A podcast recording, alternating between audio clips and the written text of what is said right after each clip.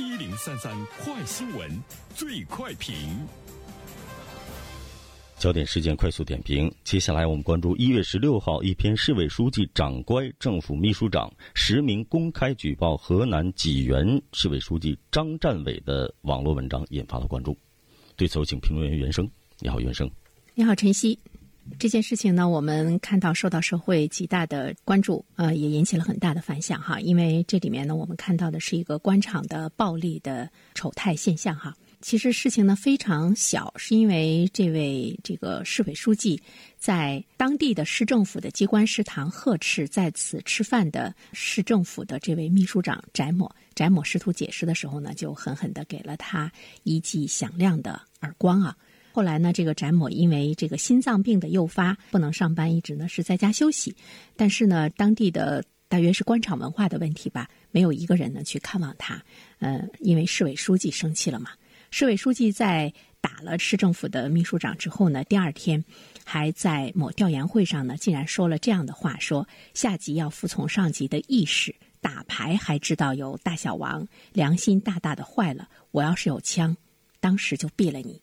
这是一个出自于我们的党员干部他的这个言语，由此呢可见，真的是非常的嚣张，并没有意识到呢自己打人呢是错的。被打者翟某的这个妻子呢，呃，到当地的公安机关去报案，但是呢，我们也看到公安机关好像呢也特别的这个无奈哈，是要进一步的调查。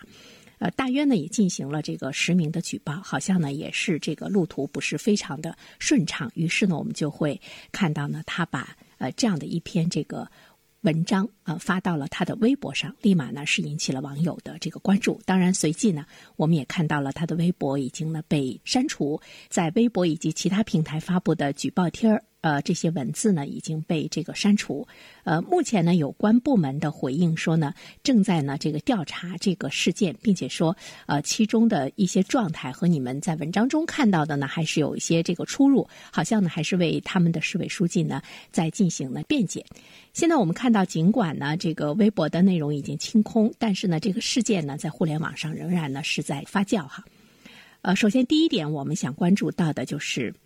呃，相关部门的一个回应的速度和态度，哈。相关部门呢，呃，目前呢还没有呢很热切的来回应，一直说呢在调查之中，呃，所以这里面呢我们会看到，在当地来讲，这种政治生态、官场的特权和暴力的这个问题，可能会是一种常态哈。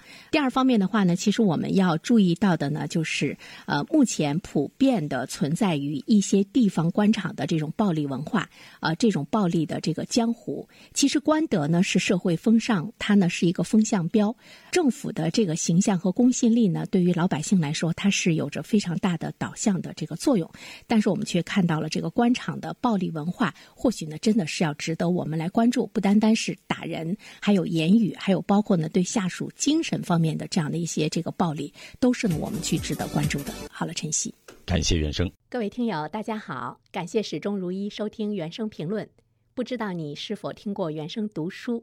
最近呢，上线了一本书《终身成长》，非常期待着你可以听到它。《终身成长》这本书很有名气啊，它坐镇亚马逊心理类畅销榜已经有十年的时间。这本书呢，是向我们讲述思维模式会对我们的行为方式产生深远的影响，可以决定我们成为什么样的人。它颠覆了传统成功学的观念。您可以搜索“原声解读终身成长”。就可以听到喽，谢谢你。